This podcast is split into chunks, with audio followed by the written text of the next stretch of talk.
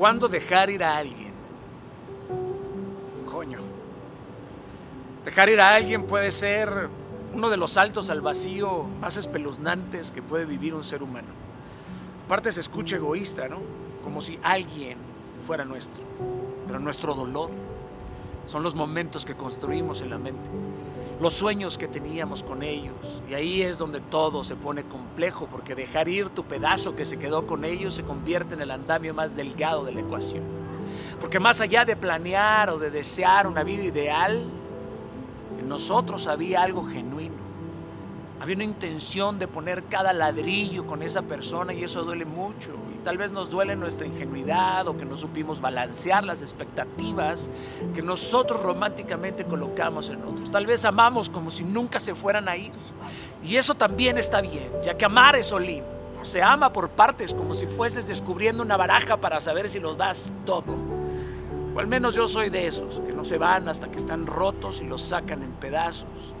Y pues a partir de esto asumimos que no es dejar ir a alguien, sino dejar ir todo lo que soñabas y sabías que querías con ese alguien. Es más, te emocionaba ese alguien que tú serías a lograr algo junto a esa persona. Pero este dolor que nace del desamor paradójicamente te hace más bella, más bello, porque no podrá negarme que la sonrisa más hermosa es la que más sufrió ya que quien enfila los dientes después de un knockout le deja claro la vida que pueden borrarte del mapa, pero nadie puede borrarte la sonrisa aunque te hayan tumbado todos los malditos dientes, porque aprendemos a amarnos en la tragedia y en la victoria y por fin conocemos las dos caras de la moneda y por fin el amor deja de ser convenenciero, pero ¿cuándo mierdas dejar ir a alguien? Bueno, Existen un centenar de factores que pudieran definir esta respuesta y para cada una hay un millar de criterios. Ahora, reduciendo a lo más eficiente, en mi forma de ver yo accionaría de dos formas. La primera sería responderme honestamente, ¿en verdad amo a esta persona? Si la respuesta es afirmativa y muy honesta, sin los tumultos que causan los caprichos o el furor emocional, y he basado mi respuesta en un diagnóstico profundo y sofisticado, asumo que entonces hay amor sincero. Y si hay amor sincero, hay una fuerza inagotable para encontrar la manera más valiente y creativa de superar cualquier reto en una relación, porque lo que separa el ego lo une la humildad y el perdón. De lo contrario, ¿para qué continuar? Si no es así, ¿por qué continuar? La segunda forma honesta es asegurar si el cariño y la estima que se tienen están activos. Una buena base para comenzar a alcanzar esta respuesta es explorar los contextos que me ayuden a comprender pues, las más agudas conveniencias y convicciones. La respuesta a la pregunta, ¿está siendo pisoteada mi dignidad o solamente está siendo golpeado mi ego y mi egoísmo? La respuesta a esta pregunta determina si termino o no la relación, luego viene el cuándo hacerlo. Este, este cuándo hacerlo tiene que ser regido por la sabiduría y por la paz integral de mi ser. Después el cómo hacerlo vendría a continuación, producto de la autoestima y la seguridad, mientras el por qué dejarlo está amarrado a los hechos irrefutables. Y para finalizar, algo que pocos entienden y le dan importancia es cómo te vas, ya que la gente se conoce más por cómo se va que por cómo llegó.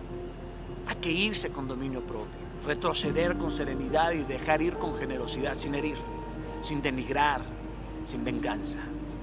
Queridos, en el mundo en el que hoy nos encontramos parece que la fidelidad, el amor está descontinuado. Y separarse siempre será algo triste. Por ello el reto más complejo de todo es dejar ir nuestro pedazo que se queda con esas personas. Existen flores que al ser aplastadas por fin esparcen sus semillas. Y de las heridas del corazón nos pueden nacer ramos enteros. Así que tienes que soltar a las personas que también te mantienen atado a tu pasado. Solamente si quieres conocer los regalos del futuro. Hay dolores que te sanan, que te vacunan de algún extraño modo. Benditos también esos dolores que te mantienen de rodillas, esos que te empujan a la mansedumbre y a la gratitud. Esos dolores que nos recuerdan de qué estamos hechos.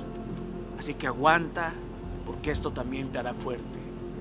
Y para finalizar, si alguien se va a ir sin importarle todo, pues que se vaya, pero que no se quede en medio. Y por favor que se quite de la puerta porque estorba. Y si te pide espacio, pues tú regálale el mundo entero. Y por favor, si te has separado, Debes de tener siempre en cuenta que no encontrarás restauración junto a los que te rompieron. Por eso ámate tanto como quisieras que otros te amaran. Acércate a Dios. Él es experto en restaurar, restaurar todo.